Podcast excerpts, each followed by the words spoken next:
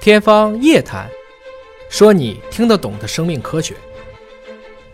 欢迎您关注今天的《天方夜谭》，我是向飞，为您请到的是华大基因的 CEO 尹烨老师。尹老师好，向飞同学好。本节目在喜马拉雅独家播出。今天来关注以色列研究人员研究的最新的成果啊，也是合成生物学的一个重大成果，发表在《Cell 细胞》杂志上，就是让细菌变成像植物一样的自养生物。嗯，你是细菌，我们一般认为它是动物还是植物呢？细菌它是说生物，嗯，生物它是微生物，嗯，微生物其实它不是动物，也不是植物就，区别于动物、植物的一个但是东西。从它的能量利用方式来看，我们依然可以把它分成它是自养还是异养。那么细菌让它变成自养的，那就说明有的细菌其实是异养的，对吧？嗯大部分的细菌都是直接去消耗有机化合物的，是把有机物变成它自身的碳源，我们称之为是异氧的。而我们人类定义的自氧是能够把有机的碳直接变成它的生物嗯量，这个就叫做它是一个自氧的。那么这篇文章的作者魏茨曼科学研究所的系统生物学家 Raul Milo 啊，他说，将生物技术的主要模型大肠杆菌的碳源从有机碳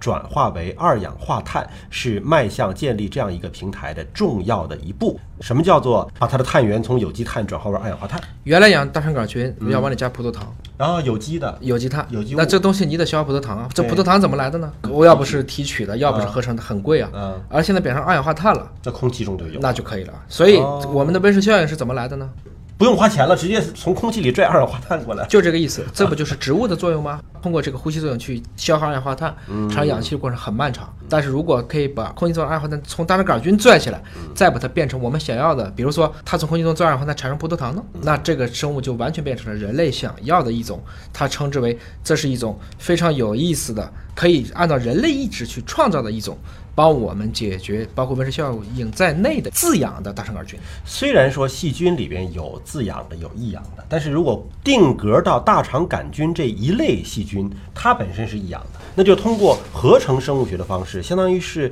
我改变了大肠杆菌里边的 DNA 的结构和功能，对，对让它变成了自养。呃这是非常难的一件事情。那我们知道，现在这个星球上不是觉得二氧化碳浓度高了，对吧？对氧气不够了，植物是绿肺啊。可是对培养一个植物多费劲呢、啊又施肥又浇水的，是对吧？还得防止土地的沙漠化。大肠杆菌这个复制起来简单啊，对那我就全把大肠杆菌都改成能够吸收二氧化碳的，那我们的温室效应，我们的二氧化碳浓度高的问题不是解决了吗？实际上这个是很有意思的，因为在过去大家做过很多尝试，没有成功过，而这次是利用合成生物学的方式第一次成功的。这个地球上氧气不是来自于绿色植物的，是来自于藻类的。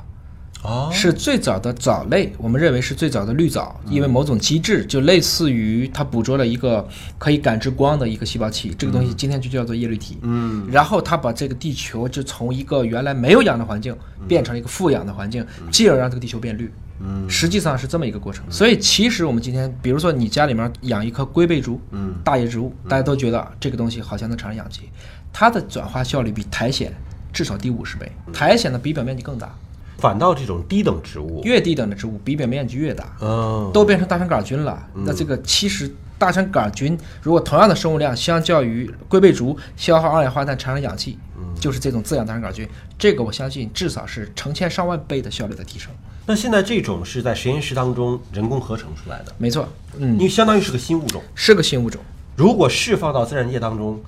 会不会对生态造成巨大改变？啊，我相信技术专家的单极化都有这个问题，因为我们今天是从一个角度去做的，不知道会带来什么新的问题。对，但至少这是历史上从来没有人做成过的，因为你知道以色列科学家威斯曼研究所，这也是全世界响当当的最著名的生物工程研究所，他做大量的创新。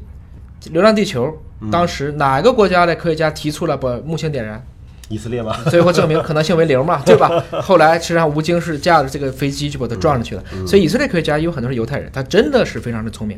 我们一直在合成生物学当中有一个标志性的一个成果，叫做能不能做出一种叫碳中立生物生产。什么叫碳中立啊呀、二氧化碳多了哦。就给它变成氧气，氧气多了就变成二氧化碳，哦嗯我一直可以 balance，、这种叫碳中立生物生产。那么今天的这个代谢途径的成功，就为这种碳中立生物提供了一个框架。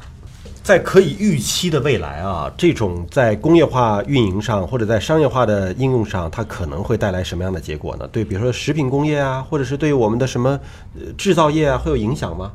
整体来说，它是通过，因为我们想改一个代谢途径是非常难的，因为代谢途径不是今天改了明天就变，它是一整套的连续的化合的级联反应、酶促反应，包括这个过程中，这个细菌会根据具体的情况进行大量的选择，我到底用什么不用什么，它有一个自己的所谓的经济上的考量的。而且你改编了之后，它得能够固定下来，它对在迭代的时候能够不改回去，是是这个吧？样子。所以从这个角度来讲呢，如果这件事情能够实现，首先证明合成生物学的前景是非常广阔的，嗯其次也确实给温室效应的解决提供了一个方案。更重要的是，火星上是不是就可以移植上去了？可能在地球上做实验，担心说释放到自然界对生态造成不可逆转的一个破坏啊，在一个没有人类的火星上，是不是可以先尝试这个？对对吧？先尝试这个，那个没准儿就真把火星的氧气含量给搞上来了啊！但其实有未知，就是它未来会不会有一些新的未知的突变？因为你本身你合成了一个新的大肠杆菌儿，现在呢，这个杆菌它自身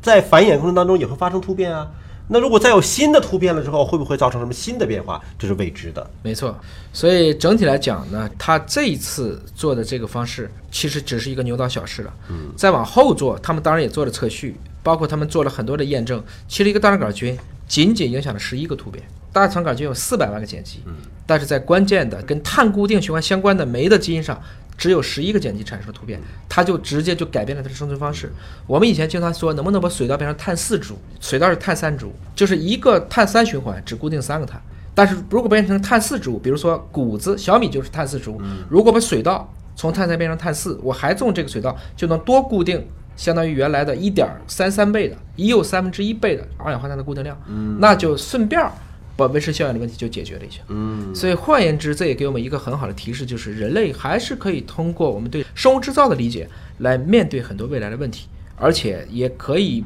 产生大量的粮食生产的分子机器、次生代谢产物的分子机器，包括我们说的青蒿素、贝塔胡萝卜素，甚至人血白蛋白等等，都可以通过生物制造的方式，使得原来必须通过非常缓慢的靠天吃饭，嗯，靠植物自身演化，并且变成具象和定向，这可能会对我们未来的生物制造带来了全新的思路。感谢老师的分享和解读，下期节目时间我们再会。